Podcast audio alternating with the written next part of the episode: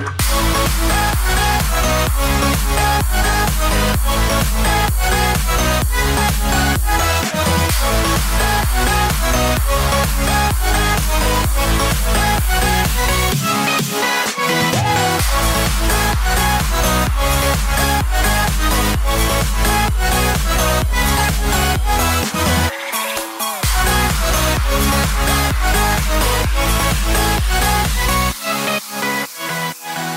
Bonjour à tous et bienvenue pour ce dernier numéro de la saison des détendus du cast. On va aujourd'hui aborder le thème de l'E3, donc une grosse émission sur le sujet avec aujourd'hui Carlo Pitt. Salut Carlo. Salut tout le monde. Ça va bien? Bah ouais, super. Et vous? Ah, Nickel. On est aussi accompagné de Box. Salut Box. Salut Lucho, salut Carlo. Et notre dernier invité, enfin notre dernier invité, c'est euh, Smiley. Salut Smiley. Salut tout le monde.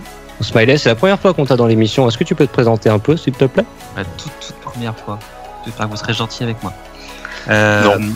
Bah écoutez, ouais, euh, pour ceux qui fréquentent un peu le forum, euh, je pense que ça fait quand même quelques années que qui, qui me voient traîner mes pavés euh, sur le forum.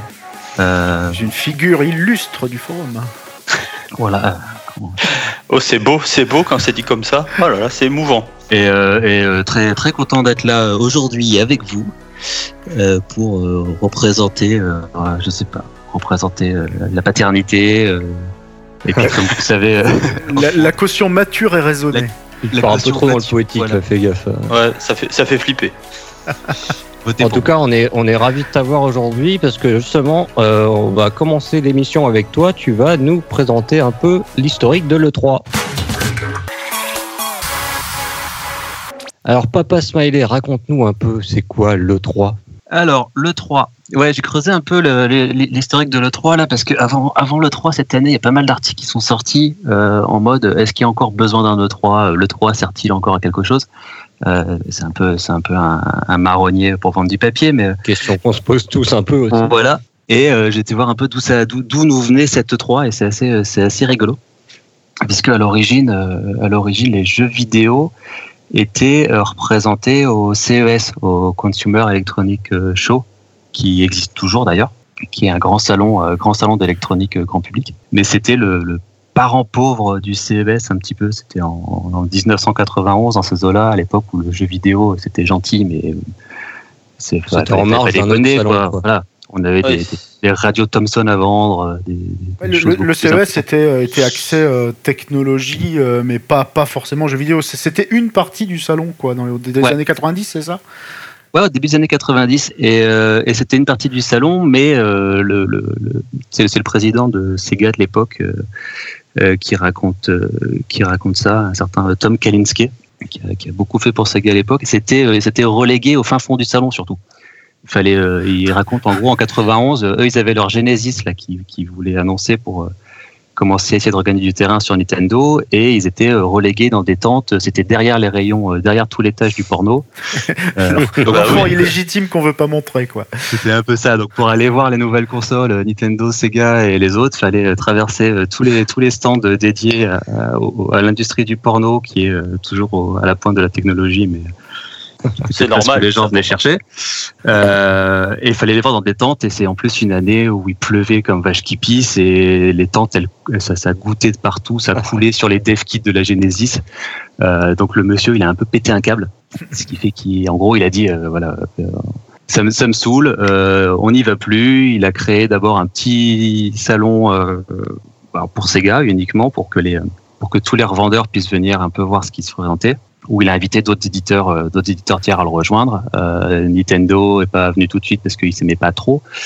Euh, ah bon? Pas trop, voilà. Mais il ah était bon? invité, hein, ils étaient invités pourtant. Euh, jusqu'à euh, jusqu'à après lancer le lancer le 3. C'est c'est la période aussi où ils ont commencé à se structurer sur plein de choses, à avoir un un, un rating pour les jeux pour dire que ben, Mortal Kombat c'est peut-être pas bien de le vendre à ton gamin de 6 ans. Pays 18. Ah, ESRB pour le coup parce que c'est ah. aux États-Unis. Et donc chose. du coup, c'est Sega qui est à l'origine de l'E3.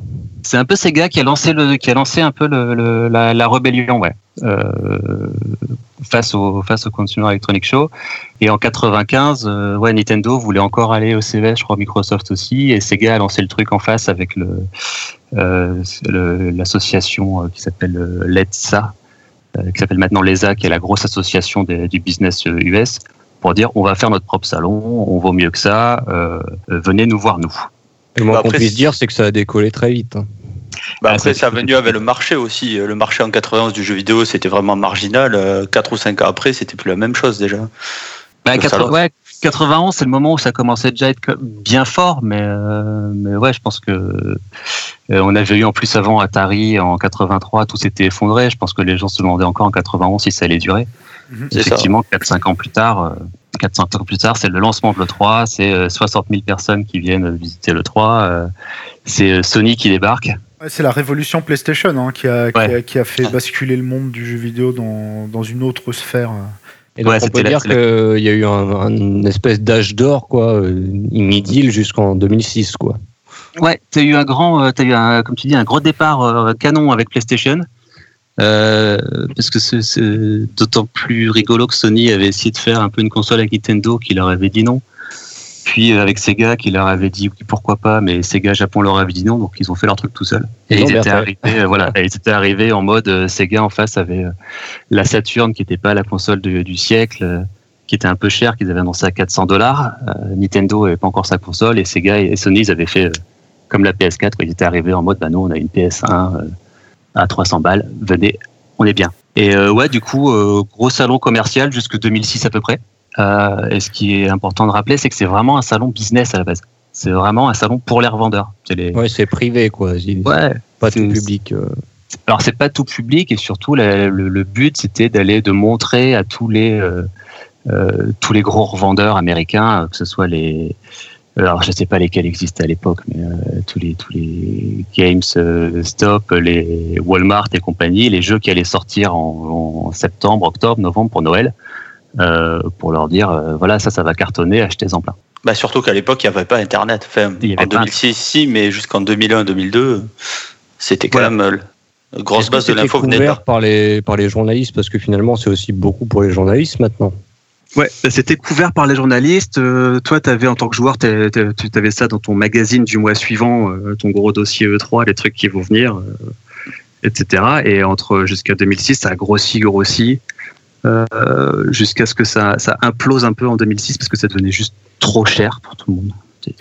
Et alors pourquoi ça s'est euh, littéralement pété la gueule? Parce que euh, c'est vrai qu'après 2006, donc 2007, 2008, euh, même encore un peu après, je me rappelle, il y a eu. 2007, c'est la 360 pourtant, non? Non, 2005, 2005, 360, 2005. Ah déjà? Oui, oui, oui, ça fait, ça fait 12 ans, mon bon ami, ça va vite. Hein. Et ouais. Mais oui, il y, a eu, il y a eu un gros passage à vide où le 3, en fait, on, a même carrément cru qu'il allait crever et qu'il allait se. Finalement, on allait tourner une page. Et puis il est revenu. Euh, pourquoi, Smiley? Qu'est-ce qui s'est passé en 2007 pour que ça soit à ce point critique? Tu as, eu une demande de, certains éditeurs, euh, certains gros éditeurs. Euh, je, ne sais plus lesquels, donc je je vais pas les citer pour pas dire une connerie, mais bon, des gros éditeurs type EA et compagnie, qui ont commencé à dire ça nous coûte trop cher vos, conneries là. Ils faisaient des stands pharaoniques avec des cascades, des machins. C'était vraiment la course à l'armement de celui qui en faisait le plus. Et ça commençait juste à être un coût un peu trop trop élevé. Et, euh, et euh, de moins en moins, ils n'arrivaient plus à trouver forcément leur, leur revendeur. Le côté business du salon se perdait. Du coup, euh, du coup, l'organisation de l'E3 a dit bon, bah, puisque c'est comme ça, on va réduire tout ça, on va faire un truc vraiment sans blogueurs, sans personne, sans rien, que du business, pas beaucoup de monde pendant deux ans. Et bah, je pense que ça a refroidi un peu tout le monde, parce que tout le monde se dit ah ouais, mais là il n'y a plus personne résultat, c'était tellement fermé qu'au final. Parce que c'est un peu l'équilibre, je pense qu'ils ont su trouver maintenant euh, depuis, euh, depuis l'année dernière, je crois, de mémoire, où euh, le salon s'est réellement réouvert. Il est devenu quasiment semi-ouvert maintenant, c'est-à-dire qu'il y a la presse, il y a les influenceurs actuels, donc tout ce qui est youtubeurs et compagnie, qui sont aujourd'hui, je pense, qui viennent plus en masse même que les journalistes. et il y, a il y a quand même une petite partie publique très limitée, je crois, hein, depuis, depuis quelques temps. Ce qu'il a relancé là, c'est ça, hein, c'est le, le stream. C'est-à-dire que bah d'abord il y avait Internet et tout, mais c'est que maintenant que les ce qui change tout, c'est que maintenant que les, constructeurs, éditeurs peuvent streamer leurs conférences euh, facilement, enfin, facilement où ils veulent, que tu as des, des, live, des youtubeurs, des live streamers qui viennent diffuser tout ça, c'est plus un salon qui vise euh, les revendeurs, qui certains se demandent même si c'est un salon qui vise encore la presse. Parce que tu plus forcément ouais, la presse. on vise directement les joueurs, quoi tu vises directement les joueurs et ça ah change pas mal ce que font les ce que font les, les gens aux conférences. Donc, euh, Donc ça prend une autre forme, quoi. Ça, Sachant qu'il privilégie même la, communication maintenant envers les joueurs en, en snobant littéralement la presse plus classique. On se rappelle l'année dernière, alors il n'y a pas eu de scandale cette année, mais, mais l'année dernière, je me rappelle de Gameblog qui avait fait une série de vidéos, je crois, où, où il s'était fait dégager, euh, euh, dégager de, de différentes euh, manifestations. Je crois que c'était Bethesda de mémoire. Alors je peux me tromper, sais pas, pas exhaustif du tout, mais j'ai souvenir que l'année dernière, il y avait eu des, des, gros soucis pour les journalistes de, de, de pouvoir filmer, de pouvoir enregistrer leurs vidéos. il y a, en gros, la presse est de moins en moins importante. Effectivement, les streams permettent aujourd'hui de parler directement aux consommateurs, et je pense aussi qu'ils ont une grosse tendance à vouloir chouchouter aujourd'hui les influenceurs modernes que sont les youtubeurs qui sont, je pense, aujourd'hui bien plus suivis que les, journalistes classiques. Ouais, mais au final, ça reste un reflet de, de la société actuelle où on se passe de plus en plus des moyens de euh, communication euh, classiques. Clairement c'est l'évolution. Aujourd'hui, les gens. Euh, euh c'est marrant parce que les gens ont plus confiance envers euh, un, YouTuber qui vont regarder, euh, qui vont estimer beaucoup plus, beaucoup plus sincère, beaucoup plus vrai dans ses propos. Alors qu'il est payé. Alors qu'ils font partie exactement du même business. Mais bon, c'est un autre sujet. On va pas s'épancher là-dessus. Oui, oui. Et donc, voilà, et donc ça nous amène à 2017. Ça nous amène à 2017, ouais. ouais c'est pas encore un salon conso, hein. par contre, c'est ouvert. Euh, ils ont ouvert à 15 000 consos là. Euh, les années précédentes, ils avaient invité déjà plusieurs centaines, euh, voire même, même peut-être milliers d'influenceurs. Mmh. Mais c'est pas encore un salon conso comme peut être, je sais pas, la PAX, la Gamescom et tout, où là, Là, tu as des hordes de, joueurs en short qui viennent. Euh, la Gamescom, pour l'avoir vécu plusieurs années de suite, c'est infernal. Je, j'ai jamais vu ça. tu sors de là, tu es, complètement rincé. Euh, tu n'as vraiment aucune envie d'y retourner. C'est affolant. Et est-ce que l'un de vous a donc déjà eu l'occasion de mettre les pieds à l'E3 Moi, j'y étais trois fois, ouais. Trois Alors, raconte-nous tout. Alors, c'est, le moment dans le podcast, pour ceux qui ne le savent pas, où, je, je révèle J'enlève mon masque. Je suis le fils caché d'Yves Guimau. Salaud Salaud Vendu Non, mais effectivement, que je bosse, je, bosse pour Ubi, euh, Ubi Europe euh, au marketing. Donc j'ai eu l'occasion, moi, d'y aller, euh, d'y aller trois fois dans, dans, les années 2000, entre 2011 et 2013. Au début, justement, de la période où, les, les, éditeurs commençaient à emmener les, emmener les joueurs à l'E3. Donc moi, j'avais été là-bas pour emmener quelques-uns des, des, des, gros, gros joueurs fans d'Ubisoft, pour leur faire virer un peu le truc de l'intérieur. Euh, on avait été les premiers. Et donc c'est ouais, c'est quand même vachement sympa, c'est très particulier comme ambiance. Euh, c'est Los Angeles, hein, ça, Los Angeles c'est déjà très particulier en soi. Donc, euh, non, non, c'est vraiment, c'est vraiment une chance, c'est vraiment chouette. C'est un, moment où tu as vraiment tout, tout, le monde qui se rassemble. et je pense que ça, c'est le truc qui fait que le 3 va encore continuer, même s'il change de forme. C'est une espèce de grand rendez-vous il y a un esprit E3 un peu entre les, personnes présentes bah, L'esprit E3, c'est tu dors pas et t'enchaînes. Et... C'est un peu le festival de Cannes, quoi. Ouais, ouais, beaucoup d'émulation, beaucoup de, de, Tu recroises des gens que tu n'as pas vu depuis longtemps, et puis les gens, les gens se parlent. euh, Ok, donc les bases sont posées pour cette E3. On va pouvoir maintenant aborder celui de cette année. Carlo, il me semble que tu voulais faire une petite mise au point avant pour cette émission. Oui, donc en fait, il s'est passé tellement de choses durant cette E3. Alors, plus ou moins intéressantes, hein, ça, ça dépend toujours euh, des points de vue. Mais euh, donc, on sera pas, sera pas forcément hyper exhaustif. C'est-à-dire qu'on va pas parler de tout. On va pas parler forcément de toutes les conférences. On va pas parler de tous les jeux parce que sinon, on n'a pas fini. On va y passer, euh, on va y passer la journée. donc, on va simplement parler de ce qui a retenu notre attention, de ce que nous on a estimé important dans le salon, euh, avec nos yeux. Donc euh, peut-être qu'on ne parlera pas d'un jeu que vous avez super adoré, euh, dont le trailer vous a complètement ambiancé. désolé, voilà, il n'y aura rien d'exhaustif, c'est parfaitement subjectif et bah, une fois de plus, je rappelle à tout le monde qu'on n'y était pas, on n'est pas journaliste. On est juste des gars qui sont passionnés et qui font les choses un peu, un peu au feeling. Donc voilà, les choses sont dites, on va donc pouvoir enchaîner sur l'analyse de cette 3.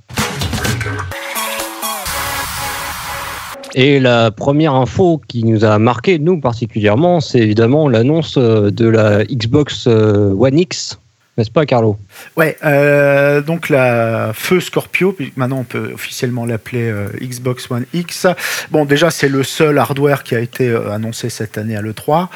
elle avait été présentée l'année dernière, très brièvement, par Microsoft, justement pour répondre avec la, la PS4 Pro qui arrivait quelques mois près du côté de chez Sony. C'est vous inquiétez pas, nous on est là aussi, mais on va prendre le temps. Et ils ont, ouais, ils ont bien fait parce qu'ils envoient, euh, ils envoient une machine. Alors là, on va parler purement hardware, d'accord. Les jeux, on en parlera un peu après, mais purement hardware, je pense qu'ils envoient quelque chose de, de vraiment, euh, de vraiment bon. Il y a vraiment de la, une grosse carrosserie dans cette console. Euh, on va pas trop faire de spec, hein, mais bon voilà, 12 Go de RAM, 6 teraflops, 326 Go de bande passante, voilà pour ceux à qui ça parle. on est sur un bon PC quoi déjà. On est euh, sur, un, gros PC. on est sur un bon gros PC. C'est en fait, je pense qu'on est sur un PC qui oscillerait euh, dans le moyen haut de gamme, mais tu vois plutôt dans la dans la tranche haute, euh, sans en faire une grosse bête de course. Mais qui va euh, pas vieillir trop vite du coup euh, avec ces specs là. Bah, de, toute façon, il faut quand même s'attendre. Alors là, c'est de la pure supposition, mais je pense qu'il faut quand même s'attendre à ce que ça soit une console qui n'ait pas une durée de vie très longue. D'accord, on est sur une milieu de génération. Ça a été instauré avec cette génération de consoles. donc une console tous les 3 ans. de mémoire, c'est 3 ans pour PS4 et donc 4 ans maintenant pour la Xbox One X. l'avant, on tournait sur des générations de 7 ans. Donc donc il y a quand même fort à parier que 2018-2019 euh, voit quand même l'arrivée euh, des vraies nouvelles générations. Euh, reste à voir après si PlayStation gardera cette année d'avance. Si c'est le cas, bah, ils nous l'annonceront le 3 prochain. Et si c'est pas le cas, ça sera plus probablement pour 2019. Donc ça sera pas des consoles qui vont durer dans le temps, je pense. Par contre, ça va être des consoles qui, ce sont des consoles qui s'adaptent maintenant à la révolution du marché, donc de la démocratisation de la 4K actuelle. Euh, le problème, c'est que ça arrive en plein milieu d'une génération de consoles qui déjà à la base n'était pas hyper, hyper, comment dire, à jour au niveau des performances. Donc moi, je comprends cette envie de, lancer des nouvelles consoles. Et d'autant plus du côté de chez Microsoft, où en plus ils le font à un prix euh, qui euh, me paraît moins raisonnable par rapport à ce, que, ce qui est annoncé. Donc 499 euros, ce sera le prix de la One X, elle sortira le 7 novembre. Et donc niveau hardware, c'est plutôt pas mal à voir après si euh, vous êtes équipé en 4K et si vous, pouvez vous placer comme étant une cible potentielle. En tout cas, on peut parler de, moi, je trouve que le prix est plus que raisonnable. Pardon, euh, le show.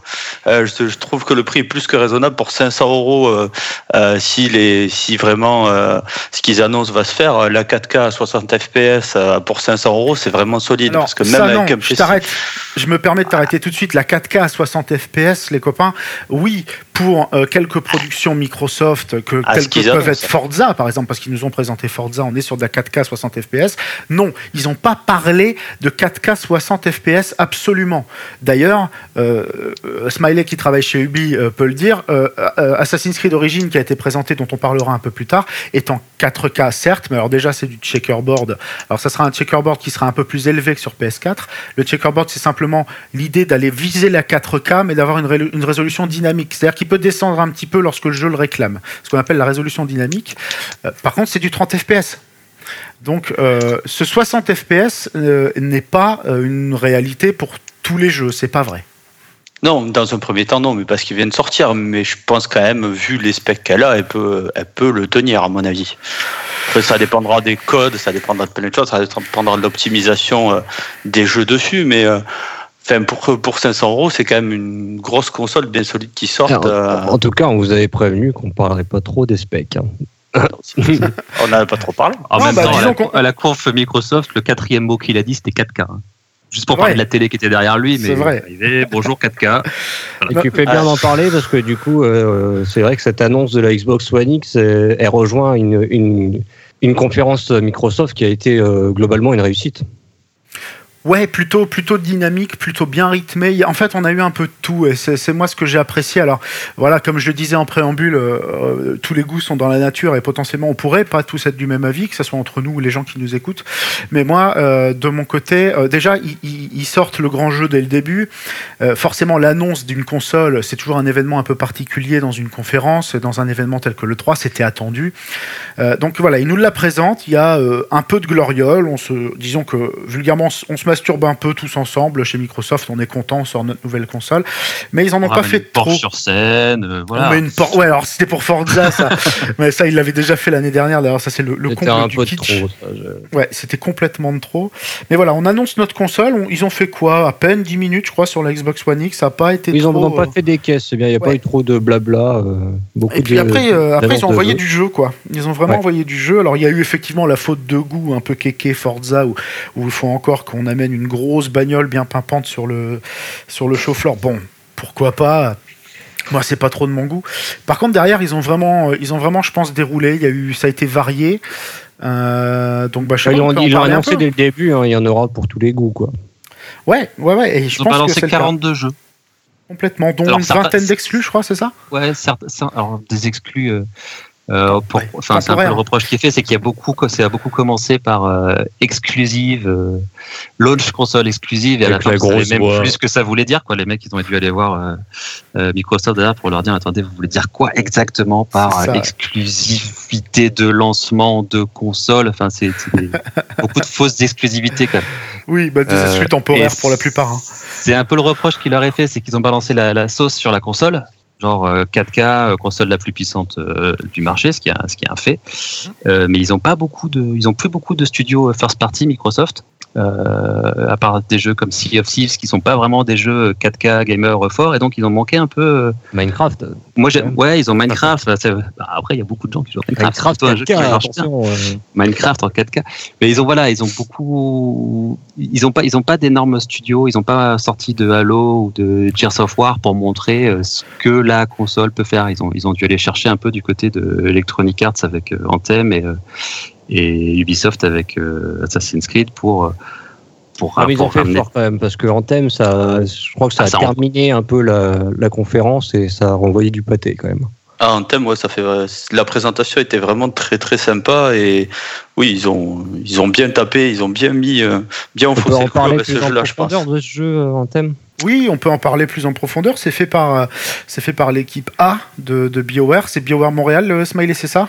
Non, c'est BioWare Edmonton BioWare Edmonton, d'accord. qui est l'équipe euh, l'équipe qui a fait tous les tous les Mass Effect euh, Les, euh, les 1 bons 2 3 Mass quoi, sauf sauf le sauf le dernier Andromeda. Et donc oui, Et ça, qui- ça s'annonce, euh, ça s'annonce bien. En fait, moi, dans Anthem, j'ai vu. Bon, déjà, il faut quand même être un tout petit peu prudent parce que on ne sait pas si ce qu'on a vu finalement, ça va être ce qu'on va avoir sous les yeux. Ouais.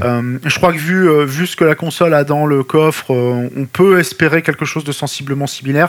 Maintenant, il faut pas oublier qu'Anthem sera pas un jeu qui sera exclusif euh, à Microsoft. C'est un jeu qui sortira sur d'autres plateformes euh, et que donc à partir de là, euh, eh ben, il va y avoir ce qui se passe quasiment un peu tout le temps. C'est une espèce de parité qui existera. Ça pourrait être un peu mieux. Il pourrait y avoir peut-être une meilleure résolution. Pourquoi pas de la 4K native ou simplement une résolution supérieure. Mais euh, la One X, et c'est un peu euh, la crainte qu'on peut avoir, qu'elle aurait pu être dix fois plus puissante que ça. Euh, de l'autre côté, il y a une PlayStation 4 Pro. Et que ça soit pour une question euh, d'optimisation de temps de travail des développeurs ou aussi pour des raisons commerciales, euh, fort à parier qu'il n'y ait pas franchement de grosses différences. Donc, euh, Alors j'aimerais quand même qu'on s'attarde pas uniquement justement sur savoir est-ce que ça va forcément être en 4K euh, euh, sans, sans lag, sans machin, mais juste euh, au moins un peu sur le, le contenu du jeu et le gameplay, quoi, parce qu'il n'y a pas que la qualité graphique qui importe. bah, j'ai l'impression que C'est- le jeu qui va fracasser Destiny, en fait. C'est un peu la promesse de faire un Destiny-like, parce que c'est clairement l'objectif. hein. Ils veulent avoir leur, leur équivalent de Destiny ou de The Division, mais contrairement à Destiny, avec peut-être euh, le, le qualité de scénario euh, que peuvent apporter BioWare, euh, euh, ce qu'ils ont montré avec Mass Effect. C'est un peu, c'est un peu ça, le, le- en tout cas, le rêve qu'ils vendent. C'est- En tout cas, au- au-delà de la qualité graphique, moi, ça m'a vraiment donné envie. L'univers est très, très beau. Il y a beaucoup de possibilités de gameplay, de ce qu'on a vu en tout cas.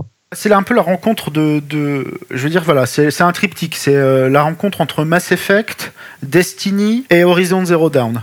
Pour le côté euh, le côté mélange de post-apo, la nature qui reprend ses droits sur euh, sur la technologie, euh, on a un peu cette ambivalence euh, là qui existe. Euh, Destiny dans le côté euh, un peu MMO, euh, euh, enfin MMO, au TPS. hein. MMO, FPS, TPS, voilà, de, euh, dans la mouvance Destiny qui a quand même relativement bien marché. Destiny s'est fait critiquer, mais c'est un jeu qui a trouvé son public. Et euh, la promesse euh, d'une dimension narrative euh, digne de ce qu'a pu sortir BioWare, notamment avec les, euh, les trois premiers Mass Effect, euh, ça reste quand même, je pense, euh, une promesse qui, qui a de quoi exciter un peu, je pense. Et pour conclure un peu sur cette conférence Microsoft, qu'est-ce que vous avez retenu d'autres euh, Box par exemple? Euh, ben moi, c'était surtout ben, l'annonce de la Xbox One X et Anthem. Donc après, sur les autres, euh, bon, Forza reste un classique du genre. Euh, le Assassin's Creed. euh, On en parlera un peu plus, je pense, dans la conférence Ubisoft. Ouais, euh, voilà. Après, euh, les, les autres jeux, moi, mon perso m'ont pas parlé. C'est l'annonce de la Xbox One X m'a vraiment parlé à moi parce que j'ai pas de console depuis très longtemps. Euh, Enfin, depuis la 360 et pour le coup, celle-là, elle m'a, elle m'a fait de l'œil parce que ce qu'ils annoncent est quand même très intéressant. Et en thème, euh, m'a fait un peu de l'œil aussi parce que j'aime bien ce style de jeu pour avoir fait The Division. Après, les autres jeux, franchement, ça, ils m'ont pas marqué plus que ça. Ce que j'ai vraiment retenu, c'est ces deux-là. euh. Il y a eu un Dragon Ball quand même. Ouais. Alors c'est Ouais, pas c'est ça, c'est c'est- pas le gros jeu gamer euh, 4K et tout, mais c'est c'est marrant parce que c'est quand même un des jeux qui a, qui a le plus, euh, je sais pas, surpris, fait parler, euh, euh, emballé les fans. euh, Puis sur surtout qu'il soit présenté chez Dragon Ball Microsoft. Fighter. Hein, Ouais. C'était un jeu japonais, quoi. Microsoft s'est pointé avec un peu de, un peu de jeux japonais là, dont, euh, dont des BZ, et donc effectivement c'était, c'était cool. Après, euh, Microsoft euh, a effectivement montré beaucoup de jeux, et on peut en parler un petit peu très rapidement. On va faire le tour, mais bon, déjà Forza 7 a été présenté, donc forcément super, super joli, super fluide, super 4K. euh, il a été directement mis après la présentation de la console pour matérialiser un petit peu ce qu'elle pouvait faire. Par contre, après, voilà, on a eu donc State of Decay 2 qui s'annonce tout aussi chiant que l'était son grand frère. Donc un jeu de survie, jeu de survie euh, avec du crafting, du loot, euh, comme on en a vu 10 000. Euh, Crackdown 3 qui était un peu attendu mais qui a été présenté il y a très longtemps. Ben pareil, là il s'est remontré mais on n'en a pas vu grand chose. Si ce n'est qu'on a vu Terry Crews qui, nous, qui moi m'a fait beaucoup rire. Mais après du jeu en lui-même, on a un jeu qui nous parle depuis des années, qui a fait sa réputation sur son système de destruction. On n'en a absolument rien vu là. Donc, et pourtant, tout le sel de Crackdown est dans son système de, de destruction. Sea of Thieves, alors ils ont passé beaucoup de temps dessus, donc ce Ouais, jeu de, C'était très long. hein. ce Ouais, MMO piraterie euh, qui en soi a l'air tout à fait sympathique. Euh, maintenant, euh, est-ce qu'on va aller acheter ça? Euh, Tout du moins, est-ce qu'on- déjà, Ça dépend qui, 20 Carlos, minutes ça dépend qui. oui, je suis d'accord. ça- ça- Non, il y a, plein- il y a ça plein de gens qui sont, il y a plein de gens qui l'attendent vachement. Ça reste un jeu rare, ça reste un MMO. Après, je suis d'accord sur les 20 minutes. Enfin, euh, je pense que C'était long. n'importe quel, quel que soit le jeu, faudrait pas dépasser en conf, euh, allez, un quart d'heure grand max. Surtout là-dessus, quoi. Mais c'est un des derniers, Un gros jeu, tu vois. Bon. Ouais, mais c'est leur studio euh, first parties aussi. euh, C'est Déjà un quart d'heure, gros enfin, first party qu'ils ont. Un quart d'heure sur c'est une conférence c'est d'une un- heure, euh, c'est beaucoup. hein. Oui, mais oui, c'est long. Non, mais c'est long. C'est votre 10 minutes. euh, tu vois, entre 10 minutes et un quart d'heure max. C'est vrai que 20 minutes, euh, 20 minutes à regarder des mecs jouer, euh, bon. C'est un espèce de Minecraft un peu version pirate. Enfin, je sais pas, dans les graphismes, j'avais l'impression Ouais, de non, non, pas du du tout. C'est parce que il y a une patte un peu, un peu graphique peut-être. Oui, voilà, non, ça, n'a- graphiquement. Ça n'a effectivement euh, rien à voir. C'est vraiment un MMO euh, où il y aura plein de gens qui vont être dans le même monde et puis on va se, on va se mettre un peu sur la gueule. euh, Et puis il y a toute une dimension de chasse au trésor. euh. Bref, le, moi le, le concept a, l'air, a l'air assez sympa, mais j'avoue que euh, il valait peut-être pas euh, autant de mise en avant, autant de temps de gameplay, surtout que ce qu'ils ont montré n'était pas toujours hyper passionnant non plus. Euh, bref, of Thieves, pourquoi pas, mais euh, à mon avis, ils en ont fait euh, plus que ce qu'ils méritaient. L'annonce de PUBG sur Xbox aussi, c'est Bah, assez surprenant. Moi, pour moi, c'est important. Pour, pour moi, c'est important. C'est un peu le jeu de la hype euh, sur PC. 4 millions d'exemplaires vendus. Les chiffres ont été donnés il y a deux jours. Euh, il, est en train de truster les, les premières places euh, de, de- des ventes Steam. Euh, le jeu paraît en plus absolument excellent. Et, euh, et il arrive sur Xbox.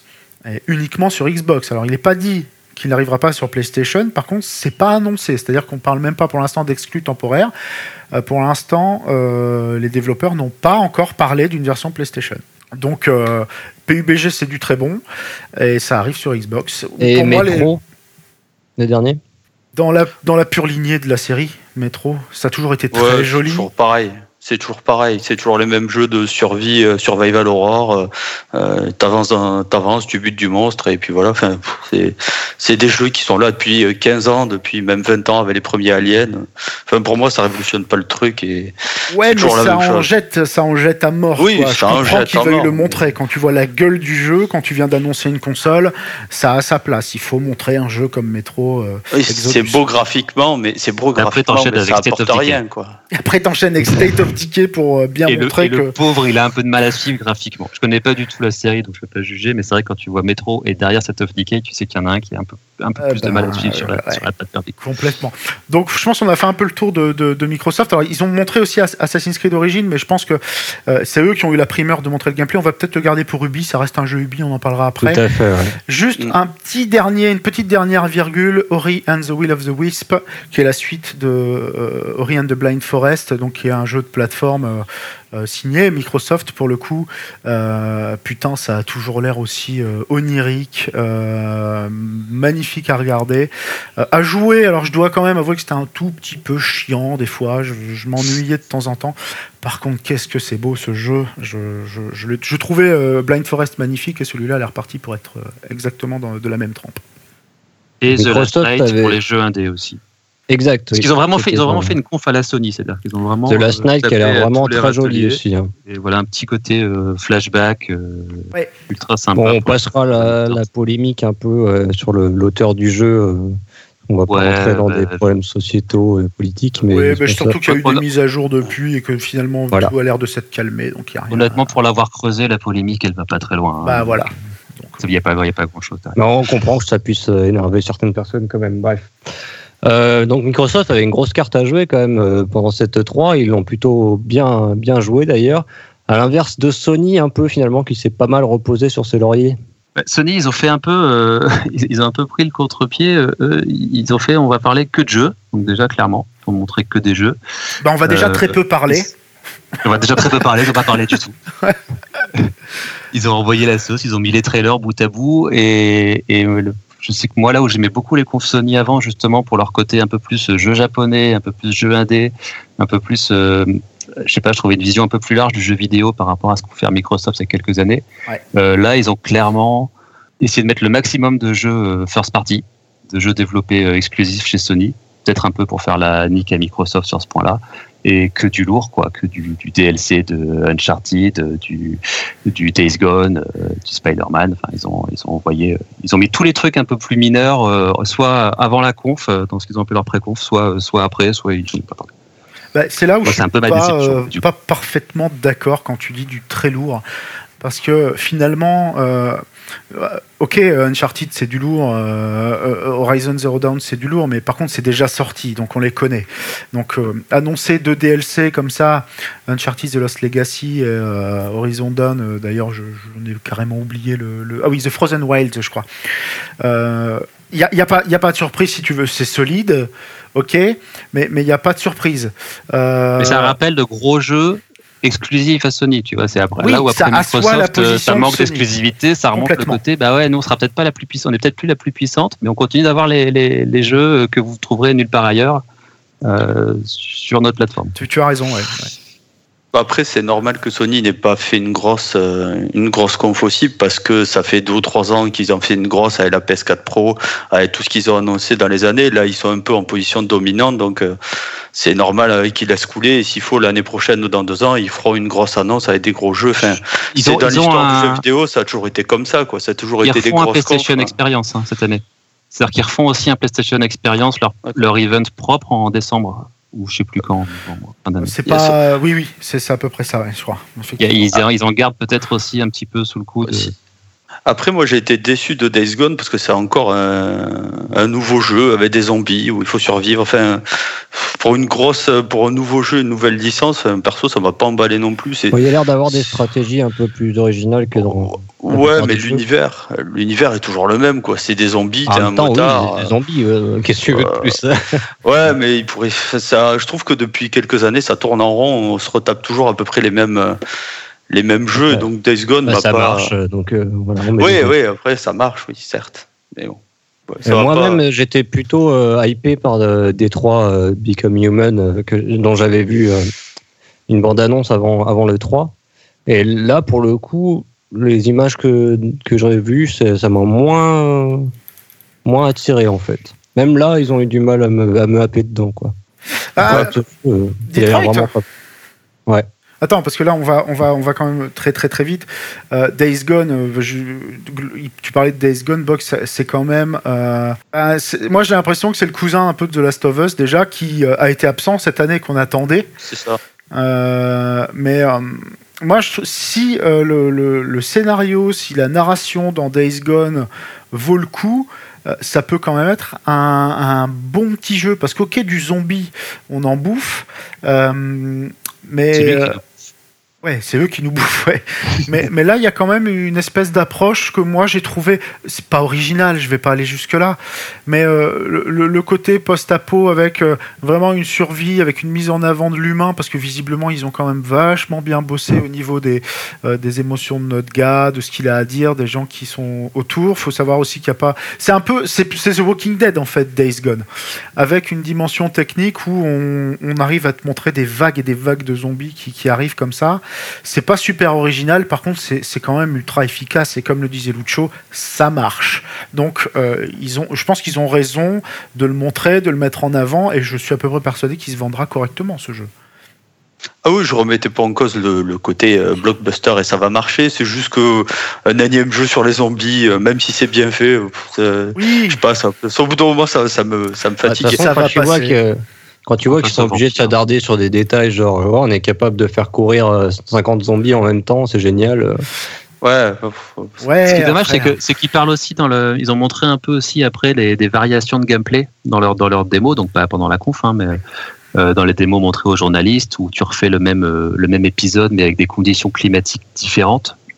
Euh, J'ai pas tout creusé, mais visiblement, euh, si tu décides de sortir quand il y a de la neige, tu auras moins de risques d'avoir des zombies, mais plus de risques d'avoir de l'eau. Donc il y a peut-être des trucs qui sont euh, intéressants à ce niveau-là aussi, mais qui sont super durs. C'est un peu le problème de ces conférences, c'est que c'est super dur de montrer euh, ce que peut apporter le gameplay à une conférence où tu veux surtout euh, envoyer un trailer qui tabasse parce que tu veux que le mec ait ça sur son radar de. de, de- Ah, ce qui est dommage de parce qu'au final le trailer va juste montrer les trucs qu'on voit dans tous les autres jeux, alors que Ouais. le gameplay va justement apporter cette différence qu'on aura grâce à ce jeu-là, quoi.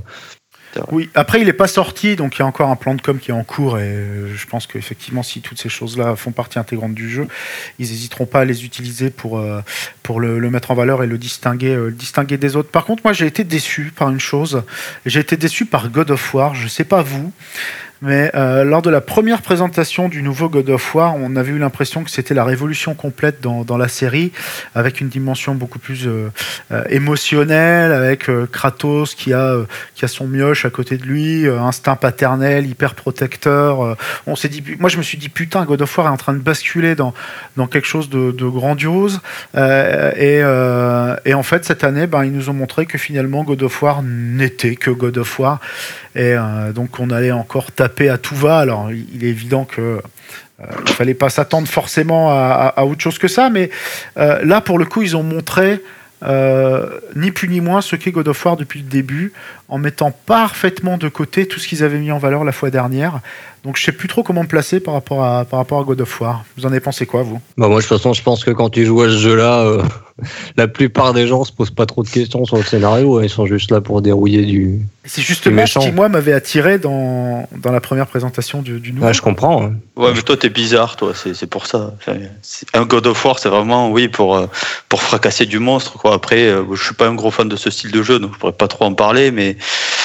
c'est vraiment, ouais, je pense que, comme dit Lucho, c'est le but, c'est de, t'allumes ta console, tu prends Kratos et tu défonces tout ce qui bouge, quoi. C'est pas, On va dire que ce sera bien pour les, les suprémacistes américains qui pourront pas jouer à, à Far Cry 5. c'est ça, ouais. Ouais, je sais pas, moi je. Alors, il est évident que quand tu achètes un God of War, tu sais que tu sais ce à quoi tu vas avoir, avoir droit, pardon. Mais, euh, mais avec cette volonté de mettre une, une dimension beaucoup plus, euh, beaucoup plus intimiste finalement, beaucoup plus, euh, euh, je vous dis, ouais, le, le sens paternel de Kratos, de vouloir éduquer son gosse comme il faut, de vouloir le préserver, d'un peu tout ça. Il y allait avoir un peu un- une Surtout dualité. qu'il a, sou- il a- surtout Ouais. qu'il a un souci Kratos là, c'est que son gosse c'est quand même pas un gros euh, un gros musclé. euh, Ouais, c'est l'air de vouloir faire la même chose que lui quoi. mais complètement. Moi, moi j'aime bien, j'aime bien ce côté-là et je trouve que tu le trouvais quand même un petit peu, même si je suis d'accord avec toi, ils sont revenus sur le côté. euh, vous inquiétez pas, c'est God of War, euh, très ça va voilà. du monstre. Mais j'ai- j'aime bien quand même ce, ce- j'ai- je suis quand même curieux de voir ce côté euh, euh, Kratos qui, qui tape tout et qui à côté de lui a un petit gars qui visiblement euh, est pas forcément euh, là pour euh, pour faire euh, comme papa quoi. C'est ça, c'est que mon fils, la violence n'est pas la solution, mais ne regarde surtout pas la tête que je tiens dans ma main droite. Ouais, D'autres jeux qui vous ont euh, attiré un peu ou déçu? Tu parlais de Detroit tu parlais Ouais, de je parlais de Detroit, quand- je t'ai coupé tout à l'heure, tu parlais de, de Detroit. Euh, moi, j'ai trouvé ça euh, pour euh, pas trop mal. Alors, euh, Surtout pour du, j'ai envie de dire pour du David Cage, parce que je, je, je trouve, je- disons que je trouve, j'adore ces jeux narratifs. Ah. Euh, je suis pas de ce genre de mec qui va euh, dire que c'est de la merde parce qu'il n'y a pas de gameplay, bien au contraire. Je suis un fan des jeux Telltale, euh, et, euh, sauf, sauf quelques-uns qui sont moins bons, mais j'a- j'adore vraiment ces jeux. Par contre, Heavy Rain et Beyond Two Souls, en fait, quand, quand tu as un gars comme David Cage qui met en valeur vraiment son histoire, son scénario, le mec s'érige presque au rang de, de, réalisateur de cinéma, si tu veux, euh, et, je trouve qu'il fait des choix, mais que ce soit des choix narratifs ou des, choix d'orientation de scénario qui sont, mais, qui sont presque vulgaires, quoi, si vous voulez. C'est, presque une insulte au gars qui est à la télé euh, par moment. C'est mon Dieu, mon ami est mort, euh, je dois le venger ou je dois pleurer. Enfin, il nous prend pour des cons. Et, et par contre, j'ai pas retrouvé ça chez Detroit. J'ai l'impression que pour le coup, il y a, il y a une vraie volonté de vouloir proposer quelque chose de profond. C'est Ouais, comme le scénario de base a l'air déjà très, très intéressant, quoi. bah, c'est Aérobot, hein. Ouais, oui, c'est ouais, c'est vrai, c'est vrai. Mais justement, l'idée de pouvoir jouer à iRobot comme ça, euh, en faisant tes propres choix, c'est quand même intéressant, quoi. Ouais, ouais, mais avec la gueule du mec de Grey's Anatomy, ça pète tout. hein. J'ai Aérobot, j'ai- j'ai passé le trailer à me dire putain, je connais cet acteur, cet acteur, mais où Qui sait Pourquoi Ah bah voilà, ça. Voilà. Et ça fait pas rêver. Moi, ça m'a, ça m'a tout pété. Hein. Aérobot avec le con de Grey's Anatomy, ça me tue. hein. Je peux pas. Dans les autres jeux euh, un peu gros budget, il y avait Spider-Man aussi qui a été annoncé. Alors là, j'ai pas compris. Alors là, j'ai, moi, j'ai vraiment pas compris. Euh, si Smiley ou Box, vous avez quelque chose à dire, allez-y, parce qu'après, je vais, je, Euh, vais- vais- je vais envoyer du sale. Alors, déjà, moi, euh, ça parle du, où, euh, ça parle du film. Enfin, ça, va être lié au film, quoi, qui a été annoncé dans le dernier, euh, dans le dernier euh, Iron. Man et Captain America, là. Oui, dans euh, le God War, je sais plus quoi, Civil Civil War. War, je sais pas. ouais. Ouais, c'est ça. Bah après, c'est clairement un jeu, un jeu pour pour aller voir le film, acheter le jeu derrière. Enfin, c'est un jeu licence où t'arrives, oh t'as vu le film, t'as aimé le film, bah, bah, achète le jeu, tu vas le refaire et puis basta. Enfin, on, ça casse pas trois pattes à une araignée. Ah, ah. Ce que ce serait Ah, bien, c'est qu'on retrouve un peu l'esprit de Spider-Man euh, sur euh, PlayStation 1. Si vous y Moi, avez j'ai trouvé, joué. j'ai trouvé un côté. euh, j'ai trouvé, ouais, je pense que personne n'y a joué vu le grand blanc que tu as laissé. Qui sera coupé au Et J'ai montage. l'impression qu'on est, tous- on est tous des gros fans de, Sp- de Spider-Man, comme tout le monde peut se rendre compte. C'est notre super-héros préféré. Euh, je, m'en fous, je m'en fous un peu de Spider-Man. Je me dis. Après, pour les, voilà, il y a des, des- des gros gros fans de Spider-Man et par rapport au côté, euh, c'est le jeu tiré du film. euh, J'ai l'impression qu'on est quand même d'un un niveau un peu au-dessus. Là, tu sens clairement une inspiration euh, Batman, Batman Arkham. Ouais, il y a un côté open world un peu quand même. Euh, c'est plutôt joliment fait. Euh, j'ai trouvé ça. Enfin, moi, je me suis un peu emmerdé, mais tu vois, j'ai trouvé ça efficace. ça passe bien. Après, par contre, euh, les QTE, je pensais que c'était fini. Quoi. Non, mais voilà, quoi. Voilà. C'est autant les combats, je me suis dit ça peut être fun, lancer la lancer la toile, euh, pourquoi pas. euh, autant après euh, courir sur une poutre en appuyant sur X au bon moment. je- bon, Bah, c'était long. ça me laisse de marbre. Enfin, puis- bah ouais. Et puis c'était long. Enfin, on, on parlait tout à l'heure euh, justement de, de Sea of Thieves pour Microsoft, mais ils ont fait la même Sony. T'as un jeu qui franchement, ok, va euh, va se vendre un peu parmi les fans de Spider-Man, euh, qui va sûrement euh, paraître, euh, je sais pas, je connais même pas, mais en même temps que le film ou non, je me trompe. Il n'y a pas un film qui est prévu. euh, oui, peu il près sort dans cet cette été, en je période-là. crois, le film. C'est un Bon. juillet, ouais. C'est un juillet. Voilà, enfin, c'est un jeu qu'on va oublier aussitôt qu'il soit sorti, si vous voulez. Bah, le film aussi, hein, c'est la troisième réédition de Spider-Man en, en Ah. 10 ans, euh, c'est bon. Quoi. Ouais, je c'est suis pas Spider-Man. Homecoming, c'est ça arrive Ouais, Ouais, je suis ouais. pas d'accord avec euh, Lucho sur le film, par contre. Mais bon, c'est un autre débat. c'est- autre chose. Mais euh, là, t'as quoi? T'as une présentation. Ok, le jeu est plutôt joli? On peut pas lui retirer ça. Par contre, c'est euh, la, la présentation est full bullshit. C'est c'est full scénarisé à mort avec euh, euh, effectivement du QTE. Putain, mais euh, du, du QTE comme euh, on, on en voit presque plus aujourd'hui. Euh, et puis on fait euh, 10 minutes, un quart d'heure euh, là-dessus, alors que très franchement, c'est un jeu qui peut-être n'est pas dénué de qualité, mais qui est parfaitement lambda. On n'en parlera plus quelques semaines après sa sortie. Et, ce que j'ai reproché à Sony, c'est qu'en fait, il nous présente ça.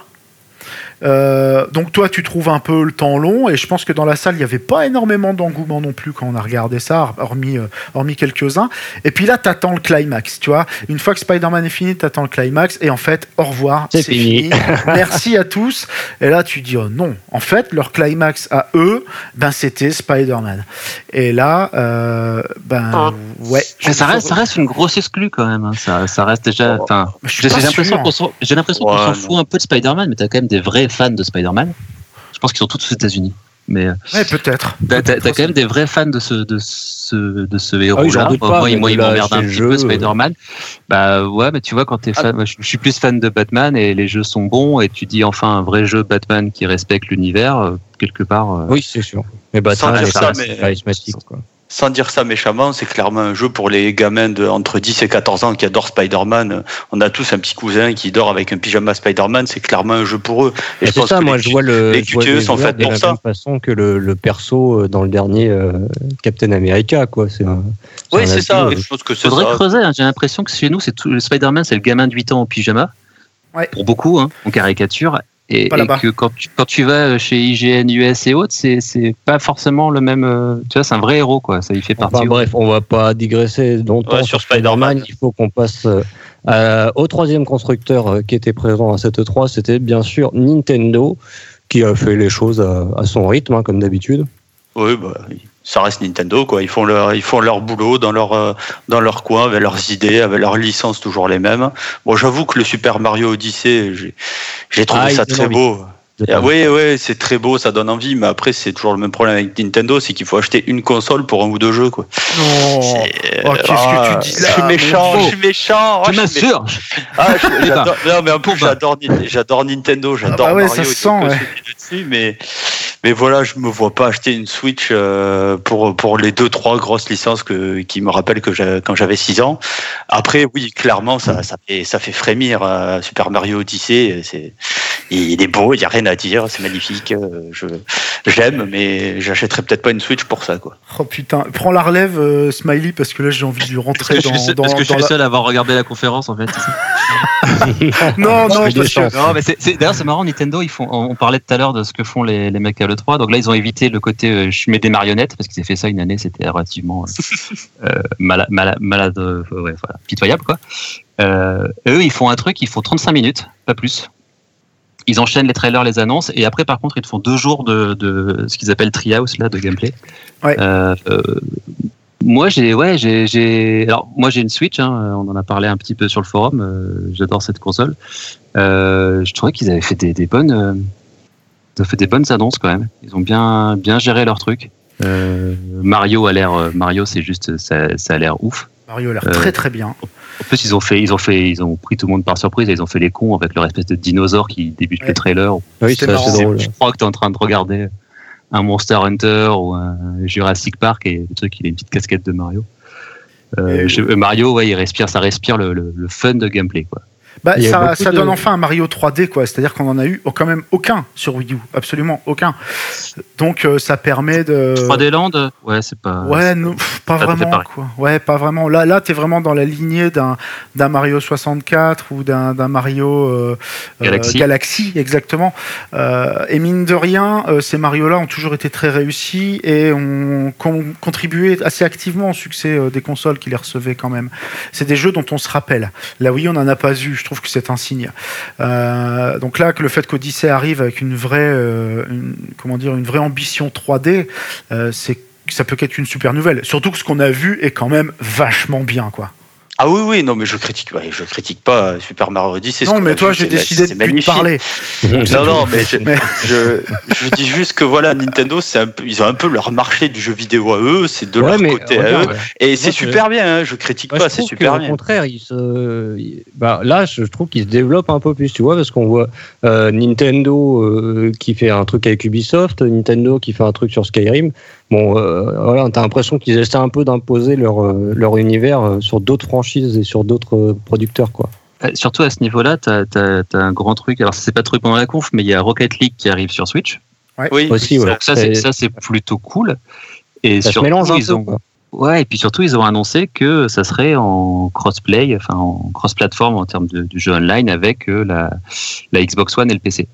Oui, bah, c'est- de toute façon, le cross-platform va se développer, mais Mais ce qui fout vachement Sony dans la merde. Oui, parce que Euh, le parce cross-platform va se ils développer disent, partout ouais, sauf chez Sony. ouais. nous, non, on n'est pas sûr. euh, Nous, on veut On, sort du côté un peu euh, consanguin, quoi, de Nintendo, en fait. Mais c'est c'est bien, mais parce que c'est ce qui faisait leur, la force de leur console à l'époque. À la Super NES, euh, euh, c'est pas que les jeux Nintendo qui, qui, ont, qui ont marché, c'était tous les jeux de tous les éditeurs tiers. Ils sont un peu enfermés parce qu'ils s'étaient fait taper euh, par Sony, par Microsoft à l'époque. C'est bien qu'ils s'ouvrent et je, j'étais un peu méchant avec Nintendo dans mon intro, mais euh, mais enfin. Mais attends, j'adore, ce qu'ils font. Mais, mais, je, suis d'accord. Moi, j'attendais un peu plus de, de qui, qui montre le, les, les éditeurs tiers. Ouais, euh, leur, leur grosse euh, annonce, c'est on refait un Metroid. Alors ça, c'est génial. Enfin, Metroid Prime. Euh, on C'est- va ça, c'est un la petite, Pokémon. euh, le petit bonbon parce qu'ils ont rien montré, Ouais. mais le simple fait de montrer le logo, ça, ça a bien mis tout le monde en, en sauce. Ouais, mais ils étaient obligés parce que tout le monde l'attend et qu'ils après ils ont révélé un Metroid 3DS et, et ils avaient fait un truc où ils annonçaient euh, Pokémon Tournament. Donc ils ont été un peu obligés de dire non non attendez on fait aussi des vrais jeux euh, arrêtez de nous taper dessus euh, pas taper. On n'a pas commencé à développer on sait pas ce que ça va être mais on y pense. Euh, mais ouais il y a pas de tu vois ils ont pas trop remontré euh, tu, tu vois pas de, de soutien en- encore ça va peut-être venir mais vraiment des éditeurs tiers euh, qui vont- Ouais, je crois qu'ils attendent, mais là, par contre, Nintendo assure ses propres valeurs sûres. Quoi. Moi, moi Ah j'ai trouvé ça quand même très bien. Ça- pour, hein.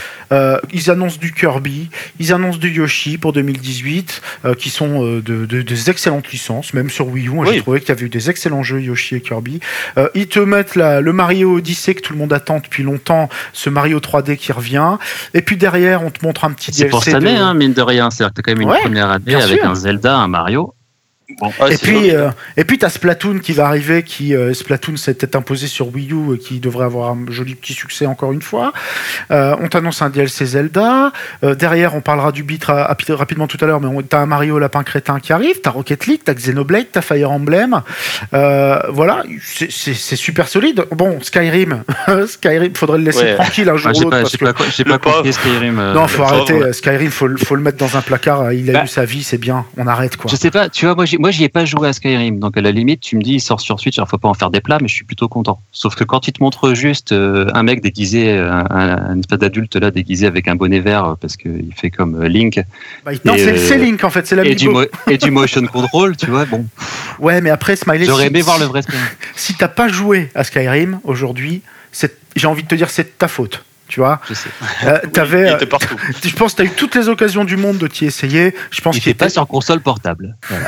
bon. Est-ce que c'était utile de sortir sur Switch? Je sais pas. à un Moment. En plus, en plus, il vieillit méchamment. Là, euh, là, il commence vraiment à prendre un coup dans la gueule, qu'on le, qu'on lui foute la paix, quoi. Et puis Pokémon, ils ont annoncé un Pokémon, et ils ont arrêté là. Donc le Pokémon, ils ont rien dit, mais juste voilà, on va avoir un Pokémon, un RPG Pokémon qui va arriver. On ne dit pas quand, on donne aucune, aucune, euh, aucune information, mais c'est prévu, ça vient, ça plus Metroid, on remplit les goals. Euh, bonne, euh, je- bon spotlight pour moi de Nintendo. On Oui, va pouvoir. Vas-y. Je, je finis euh, pour, pour conclure. C'est un beau Spotlight, mais c'est quand même que des licences très Nintendo, très marquées Nintendo. Mais c'est Il volontaire. c'est- non, mais je, je, je dis pas le contraire. C'est volontaire. Ils restent bien dans leur créneau. Ils le font très bien. C'est les, les meilleurs pour ça, de toute façon. Mais moi, il me manque d'autres choses pour acheter leur console. C'est voilà. Ça, On ma va pouvoir faire la transition euh, tout en douceur puisque Miyamoto était sur euh, la conférence Ubi, Ubisoft. Et oui. Eh oui. Eh oui. Il est allé voir mon tonton. C'était aussi euh, gênant que ça. Alors, Non, je crois qu'on a, pas- on a je- deux la- avis la- qui, se, qui se heurtent un peu sur le sujet, il me semble. Ah bah c'est le moment combat de boue. Non, non, tu verras, je me suis, je me suis un peu. je me suis Combat un de peu- bouse. de Non, toute mais façon, le, combat- le combat de boue radiophonique, c'est pas très intéressant pour les auditeurs. Euh, ouais, bah moi c'est la c'est la conférence aussi où je, sur laquelle je peux un peu moins le commenter parce que je suis je suis jugé parti. Euh, mais euh, mais j'ai trouvé de, de mon regard extérieur et en toute neutralité que c'était euh, c'était plutôt un truc C'était la efficace. meilleure conférence de tous les temps, putain Mais ouais, Badass. mais Miyamoto quoi. Voilà déjà. Ouais.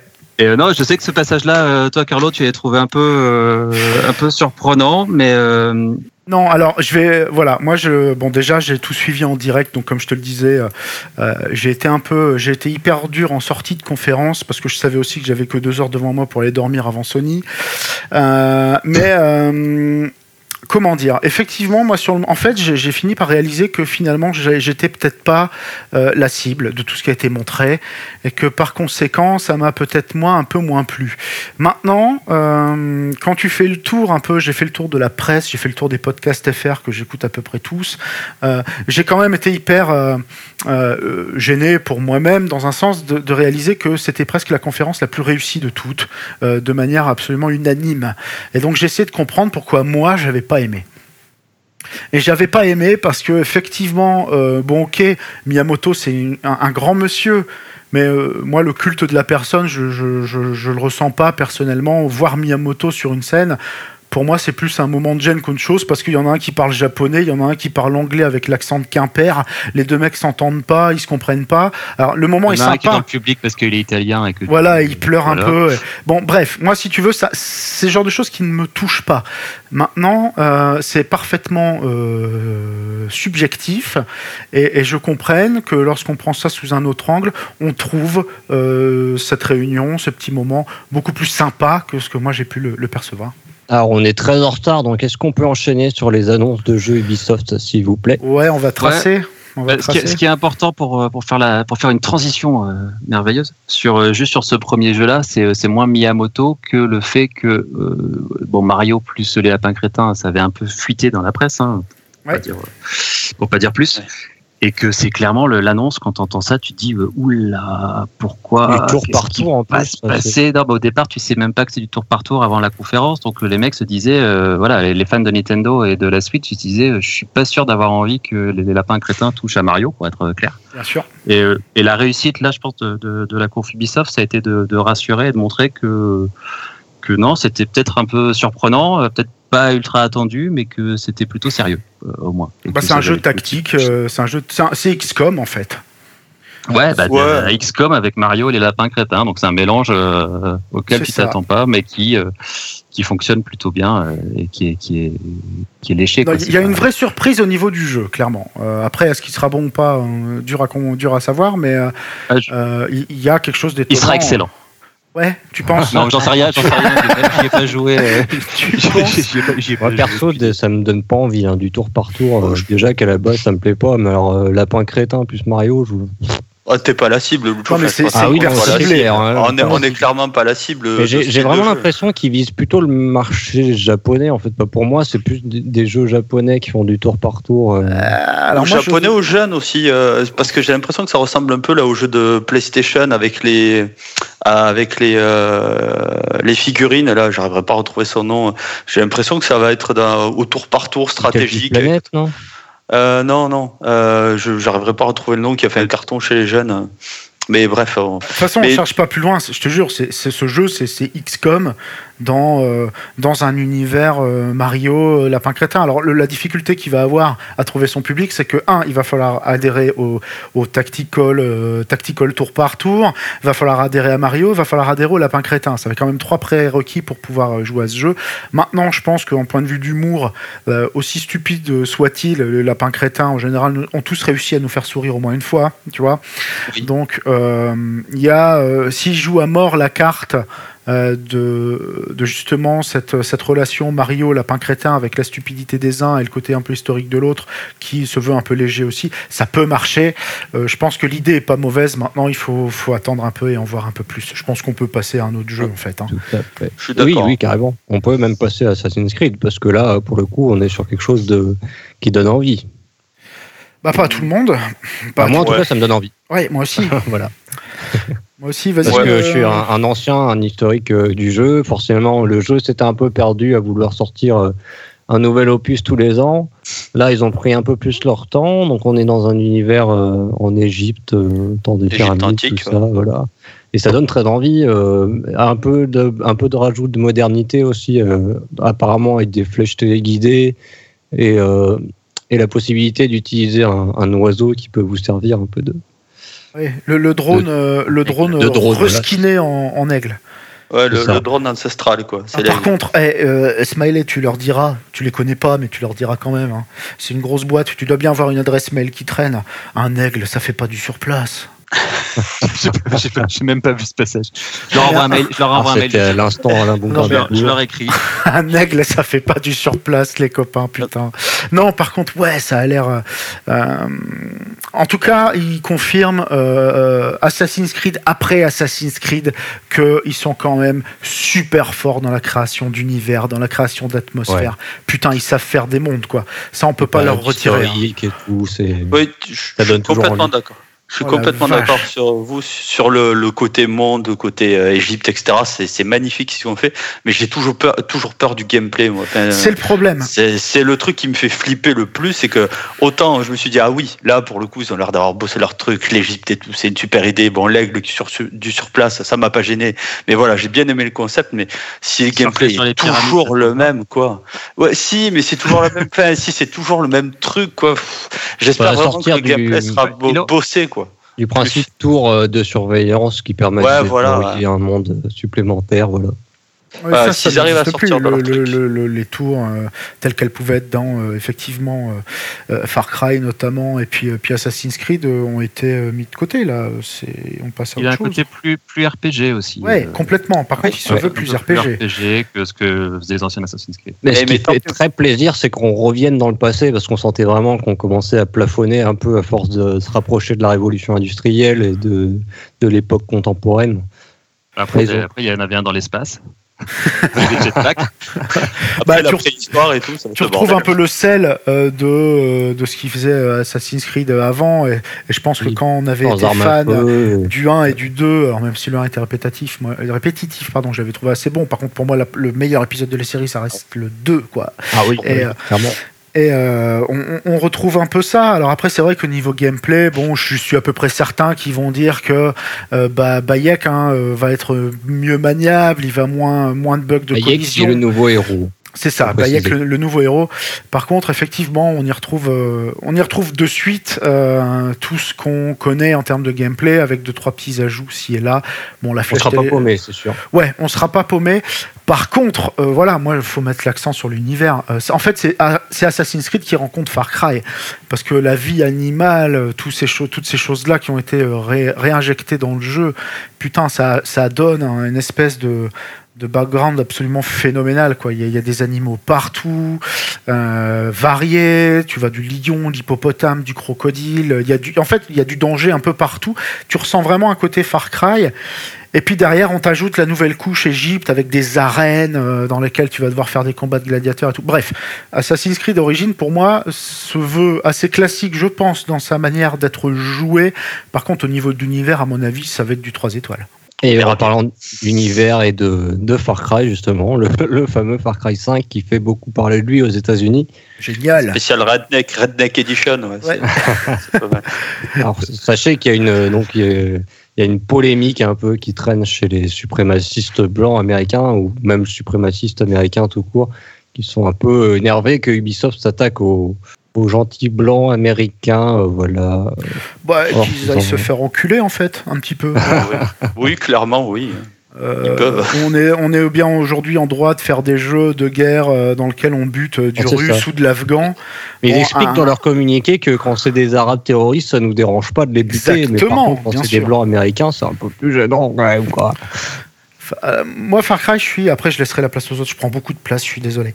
Mais euh, Far Cry, je suis pris entre deux sentiments, très sincèrement. Je suis pris dans le sentiment, euh, le premier sentiment qui est que, waouh, ils ont vraiment une grosse paire de couilles à nous faire, à nous faire un tel environnement, un tel contexte de culte fanatique, de redneck, l'Amérique profonde. Bref, tout ça, c'est extrêmement excitant parce que finalement, c'est quelque chose qu'on n'a encore jamais vu. Il y a une vraie prise de risque. Par contre, bah, c'est un Far Cry. Alors là, pour le coup, c'est encore pire qu'Assassin's Creed, c'est un pur Far Cry. Et aujourd'hui, euh, est-ce que j'ai encore envie de jouer à un Far Cry après le 3, le 4 Alors Primal, je suis passé à côté, pour moi, euh, il n'avait aucun intérêt. Je sais pas. J'ai- J'aimerais vraiment qu'ils mettent en valeur euh, quelque chose de, de neuf qui vienne nous, nous, nous titiller un petit peu euh, d'un point de vue du gameplay, parce que pour l'instant, c'est c'est Far Cry, alors, dans, dans un pur univers de fou, euh, avec un super contexte, mais ultra, ultra, ultra, ultra classique. Ben, Ouais, c'est du Far Cry. Ben, moi, enfin, je, je suis un peu pareil que Carlo pour le coup. euh, j'ai adoré l'annonce, j'ai adoré l'univers qu'ils vont poser. Après, ça reste du Far Cry, comme tu dis. Ça reste dans le même, euh, les mêmes mécaniques de gameplay. Ça reste la même, euh, la même sauce. Il y a que, on va dire, il y a que les skins qui changent. On va tuer du, du redneck au lieu de tuer euh, euh, des mecs sur une île pour le 4, il me semble. Donc, euh, Non, le, le 3 et le 4 Le au, 3, au ouais. Népal. Ouais, c'est vrai, le Népal. Et ça, ouais, ça reste du Far Cry. Après, euh, Moi, c'est toujours pareil. Si le jeu est faisable en coop et ça, ça a été annoncé que c'était le cas et que euh, tu peux passer un bon moment à deux, à trois ou à quatre potes, euh, pour le coup, même si le gameplay reste classique, ça peut être très sympa à se faire à plusieurs. Après, ah bah, on le fera en coop. Hein, on, on, a déjà convenu qu'on le ferait à deux en coop. Ça, c'est certain. C'est ça. Après, je, te rejoins sur le fait que tout seul, à mon avis, euh, ça me ferait sûrement chier. Je le ferais sûrement pas tout seul. En vrai, que Smiley, est-ce que tu peux nous parler un peu des d'autres jeux qui ont été annoncés euh, dans son ah, conférence J'ai pas le droit de parler de Far Cry. Ah, bah, si tu peux, bien sûr, vas-y. Non. non, mais rapidement parce que c'est marrant, moi c'est l'inverse sur Far Cry. Je suis pas, je suis pas un joueur de FPS et j'avais adoré le 3 euh, pour le pour pour l'ambiance et l'univers. Oui, Ce que ça, ce que ça te raconte, est-ce que ça te pose comme question? Et le 4 m'avait un peu plus ennuyé là-dessus. Je l'avais pas fait en entier. Et du coup, c'est voilà, je, moi je m'en alors, il y, a du, il y a du gameplay qui va changer, hein, mais dans l'ensemble, c'est vrai que ça va rester des attaques de. Tu, tu, vas encore avoir des attaques de base, de trucs à faire comme tu veux et, et du systémique, mais euh, c'est vraiment l'univers qui me tente, quoi. Oui. Et tu vois, c'est marrant de se dire que sur Assassin's Creed, euh, on se dit, bon, le gameplay va peut-être changer un peu, mais ça reste Assassin's Creed, mais on cherche l'univers. Moi, c'est sur, sur, Far Cry, je veux, je veux voir ça. Donc la grosse question pour moi, c'est est-ce que vraiment dans les dialogues des personnages, est-ce que dans les ambiances que tu vas faire, ça va être des mecs totalement barrés? Bah, ils ont toujours été bons pour faire des méchants de qualité, de toute façon. Ouais, des méchants de qualité, mais tu vois, Far Cry 4 était un peu plus l'élu euh, qui venait euh, faire le chemin et les persos secondaires étaient peut-être un peu moins barrés que dans le 3. Alors après, j'ai pas, l'ai pas fait en entier le 4, mais. Après, le bad guy était, était pas mal quand même dans le 4. Hein. Moi, je, oui, oui, non, le bad, guy, le bad guy était très bien, mais voilà, j'ai envie que tous les personnages soient barrés. Quoi. J'ai envie, envie de voir ce en, substance, on finit Ubi, il y a eu d'autres choses, je pense, quand même. Et bah, puis, il y a eu. Il y a eu Skull and Bones, un jeu de, de piraterie en multi. Skull and Bones, c'est quoi? C'est euh, en fait, c'est tiens, on s'est rendu compte. Je crois que c'est l'équipe d'Assassin's Creed Black Flag en plus. On s'est rendu compte que euh, les combats navaux dans Black Flag avaient eu euh, super de, super bons retours. Si on en faisait un jeu. Ouais, avec un côté plus poussé de prise en compte du vent, prise en compte de pas mal de choses comme ça sur sur essentiellement du multi. Il y aura du solo aussi, mais c'est beaucoup de d'affrontements de, bateaux et d'équipage. Euh, je suis pas, moi, je suis pas un, grand fan des pirates, donc après. Euh, ouais, pareil. Ça m'a pas, ça m'a pas emballé, euh, surtout qu'il y a déjà un jeu sur PC qui est un peu dans le même style Black Wake, qui, qui, reste différent parce qu'il n'y a pas la, la sauce subie dedans, mais ouais, ça apporte pas, ça apporte pas grand chose. Après, je comprends qu'avec le succès qu'ils ont eu sur les, les, combats navaux de Black Flag, ils jouent, ils jouent là-dessus. Après, Black Flag, c'est pas tout, c'est plus tout jeune, hein. Oh, ça a 3, ah ouais, ça a 4 ans maintenant. plus, donc c'est pas juste on prend les combats navaux, on fait, un, standalone et on fait ça. C'est que ça, ça, part de là euh, comme inspiration et puis il y a la volonté de proposer euh, un jeu, un jeu à part entière. Puis on finit avec euh, donc South Park, confirmé au 17 octobre, euh, l'anal du destin, pas besoin d'en parler plus, je crois qu'on l'a déjà vu bien, bien, bien, bien, bien comme il fallait. Et Steep euh, qui annonce un jeu, enfin un jeu, un DLC des Jeux Olympiques de Pyongyang, qui pour moi est une bonne nouvelle. Officiel ou pas? Ouais, officiel, officiel. sous licence, ce qui est plutôt bien et une bonne idée, ça permet à Steep d'avoir de, de, peut-être une seconde vie, de se relancer un petit peu, parce que c'est quand même pas un grand succès, le jeu a beaucoup de qualité, mais c'est assez peu vendu. Donc le, le move d'en faire une extension sous licence pour les Jeux Olympiques de Pyeongchang 2018, euh, c'est un bon move.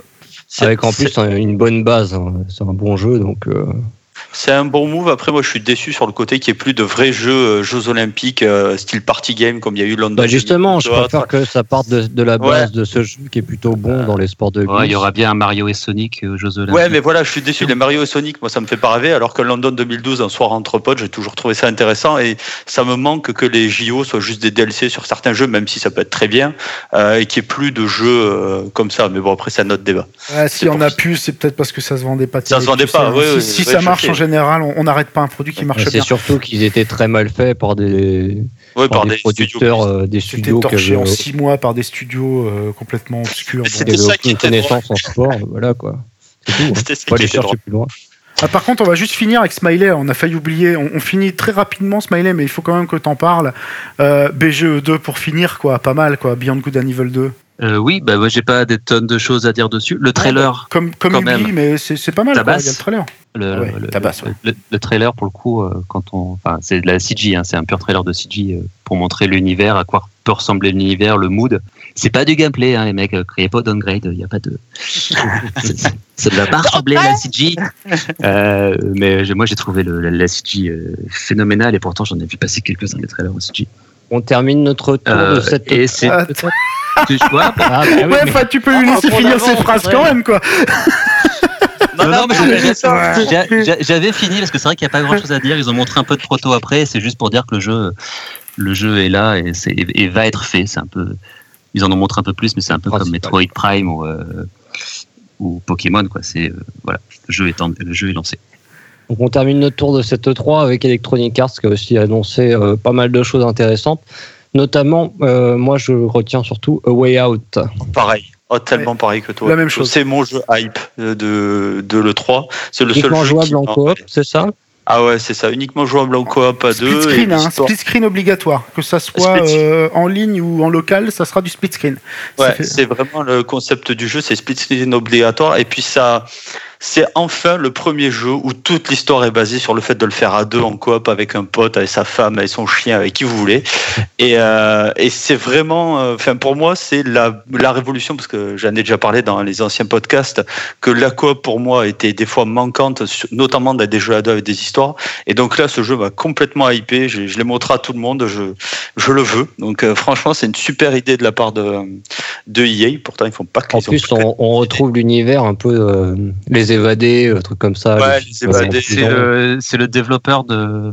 De Brothers. Comment il s'appelait? Brothers, la Tale of uh, Two Sons. Ouais, qui était déjà un bon jeu de. Moi, je l'ai pas fait, mais qui était déjà un très bon jeu de coop, si je me souviens bien. Ouais, très très bon. Et c'est vrai que c'est, c'est quasiment sur tout cette 3 pour moi la, le, le seul jeu qui te montre on a envie d'essayer de faire quelque chose de très différent sur le gameplay, qui soit pas, ouais, clairement, pas une suite, pas, pas un, un, quelque chose like, qui soit vraiment euh, il y a un manque dans le jeu vidéo, on va essayer de le combler avec un dev euh, sous amphétamine. C'est une des rares idées originales aujourd'hui, ça arrive encore un peu, mais quand même de moins en moins, faut, faut, faut pas se leurrer.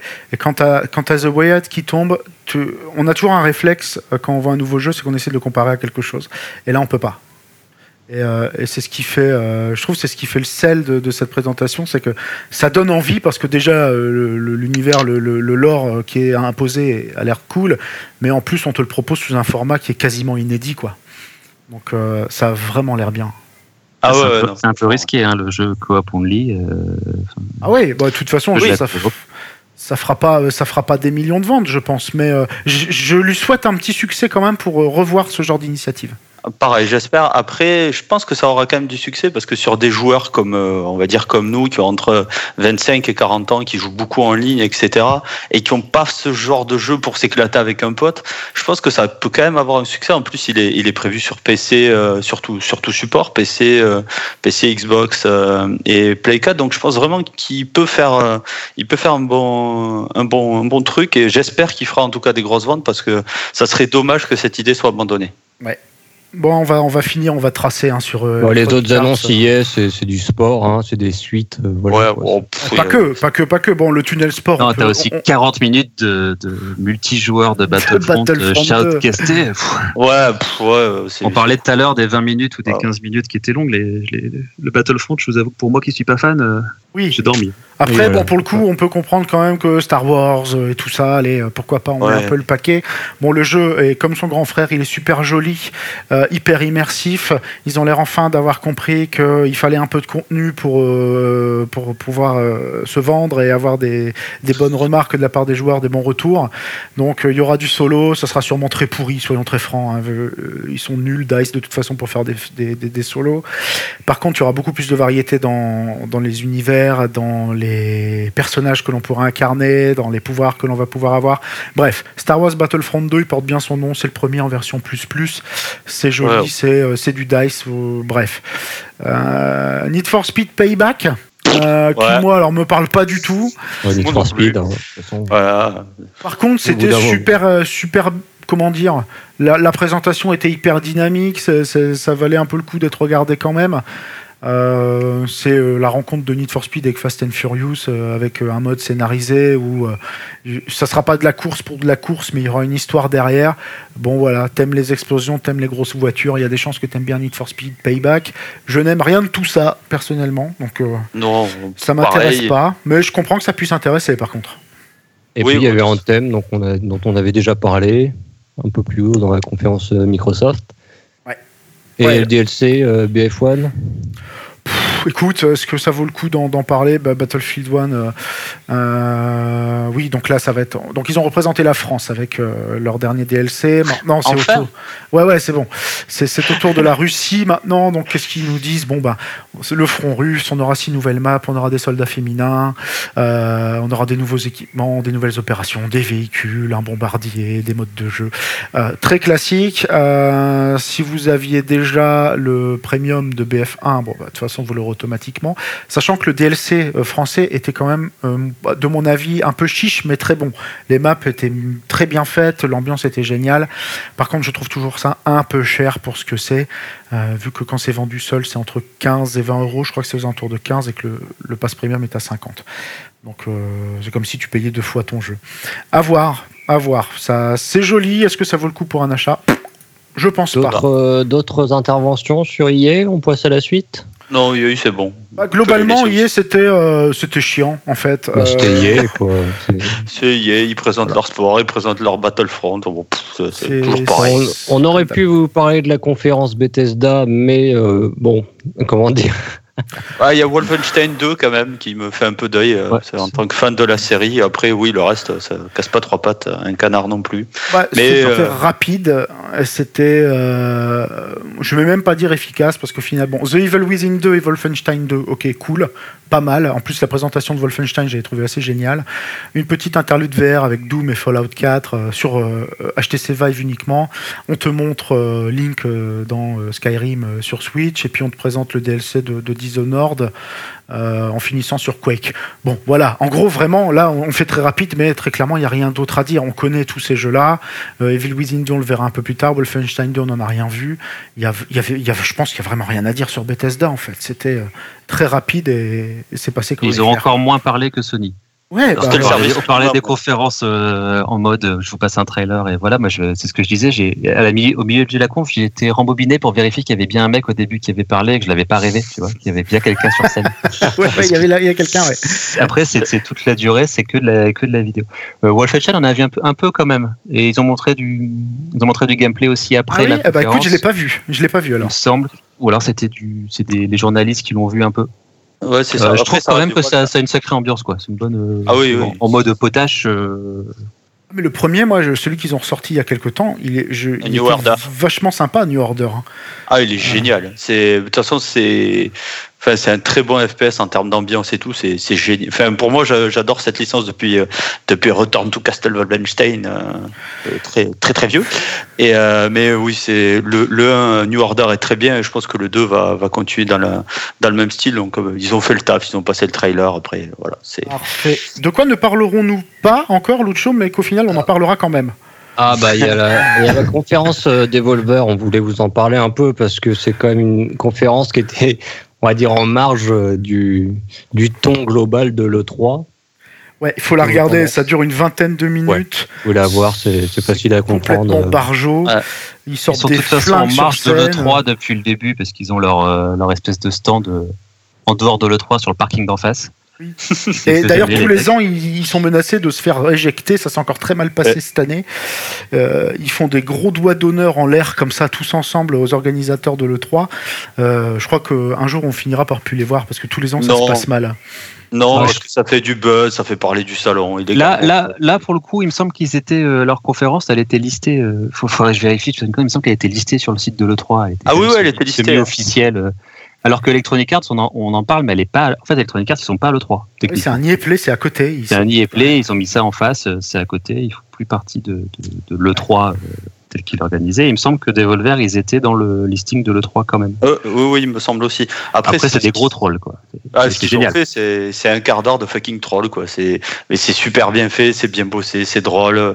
Ça se moque bien de l'industrie, ça se moque euh, surtout très bien de l'E3 et des conférences euh, bullshit du marketeur qui vient te vendre son amazing jeu. ils se moquent d'eux-mêmes aussi. Et ils se moquent d'eux-mêmes. C'est ouais, génial. C'est pour ça qu'on tenait à vous parler de cette conférence, parce que finalement, moi personnellement, je trouve qu'elle représente beaucoup plus euh, l'esprit qu'on aimerait retrouver un peu dans le jeu vidéo, euh, qui se prend pas trop la tête, qui se prend pas trop au sérieux, qu'on retrouve un peu beaucoup trop dans les conférences Microsoft et Sony, qui sont très très sérieuses, euh, très chaud à l'américaine et tout on perd un peu cet esprit enfantin qu'on avait avant, quoi. Non, puis ils n'hésitent pas, ils hésitent pas à se broyer les bras dans des mixeurs avec un caméraman qui fait le focus sur un enfant de 6 ans, tu vois, qui est dans le public. Non, ah, le faux public. Ah, le faux public était génial. Le faux public avait tout le temps les mêmes plans, mais qu'est-ce que c'est ça Allez, allez voir ça. Allez voir ça, c'est très bien. Allez la voir, ouais.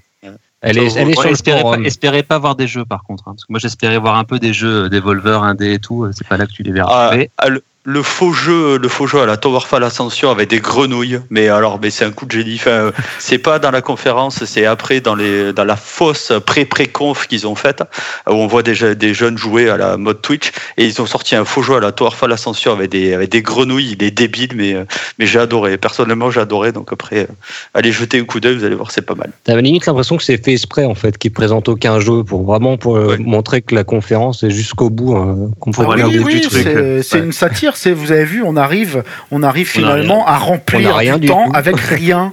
c'est du euh, troll, quoi, du troll pur et dur.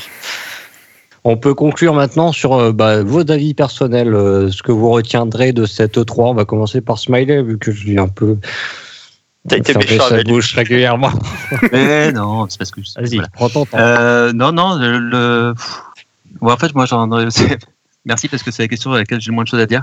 Euh, on est en milieu de parcours, on est un, peu en mi-console. Euh, et moi, du coup, j'attendais pas. Voilà, c'est un moment un peu mou où les, tu sens qu'il y a un peu moins de, de combats, de fight entre les, les différents éditeurs et autres. Donc, euh, j'ai pas retenu grand chose. J'avais tellement la blinde de jeux à faire que, qui, qui dorment sous ma télé que j'attendais que la conférence Nintendo pour me rassurer sur la Switch qui très bien. je suis très content de la conférence Nintendo. Je suis très content d'avoir ma Switch. Euh, voilà. Si vous cherchez une Switch, euh, sachez que je suis très content d'en avoir une. Moi, et que vous, vous en aurez pas tout de suite. oh, le bâtard.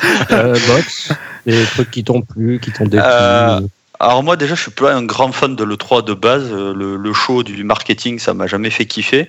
J'avoue que je regardais euh, l'E3 il y a quelques années quand euh, jeuxvideo.fr existait encore et qu'il y avait euh, Virgile et Virgile Razera et je sais plus comment s'appelait l'autre, où il faisait souvent des vidéos, vidéos qui étaient intéressantes et décalées. après ce que j'ai retenu sur celui-là, bah, c'est vraiment Way Out. Enfin Way Out pour moi c'est vraiment une claque dans ma gueule.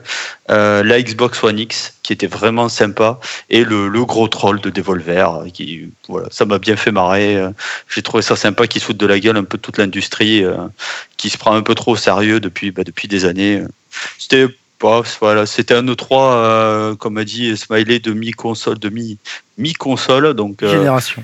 Ouais, demi-génération, donc ça bouge moyen. Après, je suis un gros joueur PC, donc je suis moins impacté par le 3, on va dire.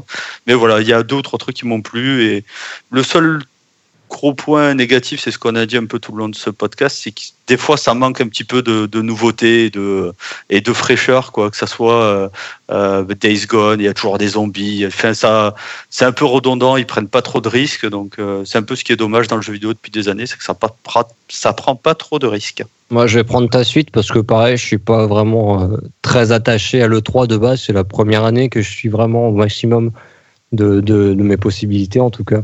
Je vais juste parler un peu des jeux qui m'ont qui m'ont marqué. Donc A Way Out, on en a parlé. Anthem, on en a parlé en profondeur aussi. Assassin's Creed, bah, en tant que fan de la série, forcément, je l'attends.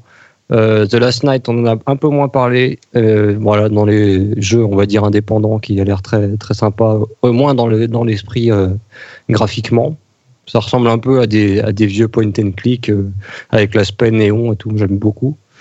Euh, le Tunic aussi, qui a été présenté pendant la conférence euh, PC Gaming Show, dont tout le monde se fout. Euh, qui est un jeu en D un peu avec une vue, comment dire. la 3D isométrique un petit peu. Voilà, c'est ça, 3D isométrique, qui a l'air très, très mignon, très joli, très sympa. Et puis, bah, Detroit, Detroit Become Human, bon, qui m'a un peu moins parlé sur, sur la vidéo qui a été montrée, mais qui m'attire toujours autant. Et on finit avec toi, Carlo. Oui, moi je vais pas, je vais pas forcément parler de jeu. Euh, je vais rester sur ce principe de 3. Moi, je, vais, je vais mettre en avant Microsoft pour l'honneur, j'ai envie de dire, parce qu'ils se font quand même démonter la gueule depuis 4 ans. Euh, bon, leurs ventes sont tout à fait raisonnables, mais euh, en face, t'as un raz de marée PlayStation, donc ils tiennent pas, ils peuvent pas tenir la cadence.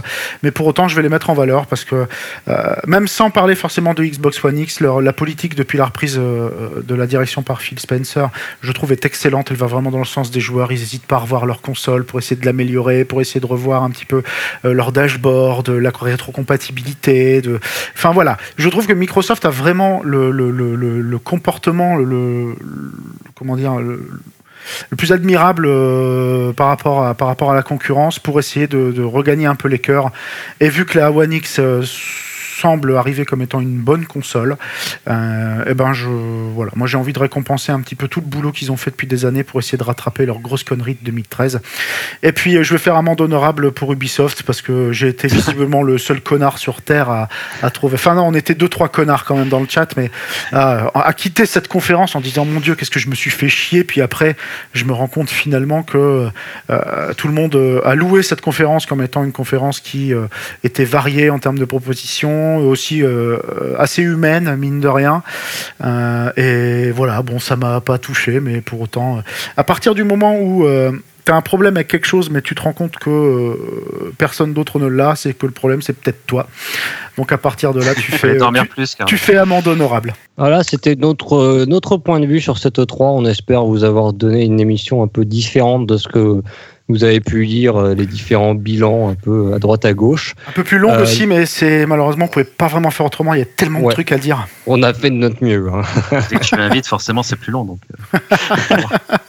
Maintenant, vous le savez, au début des émissions, quand il y a Smiley qui est là, Smiley bonjour, vous savez que l'émission, elle fait 1h30.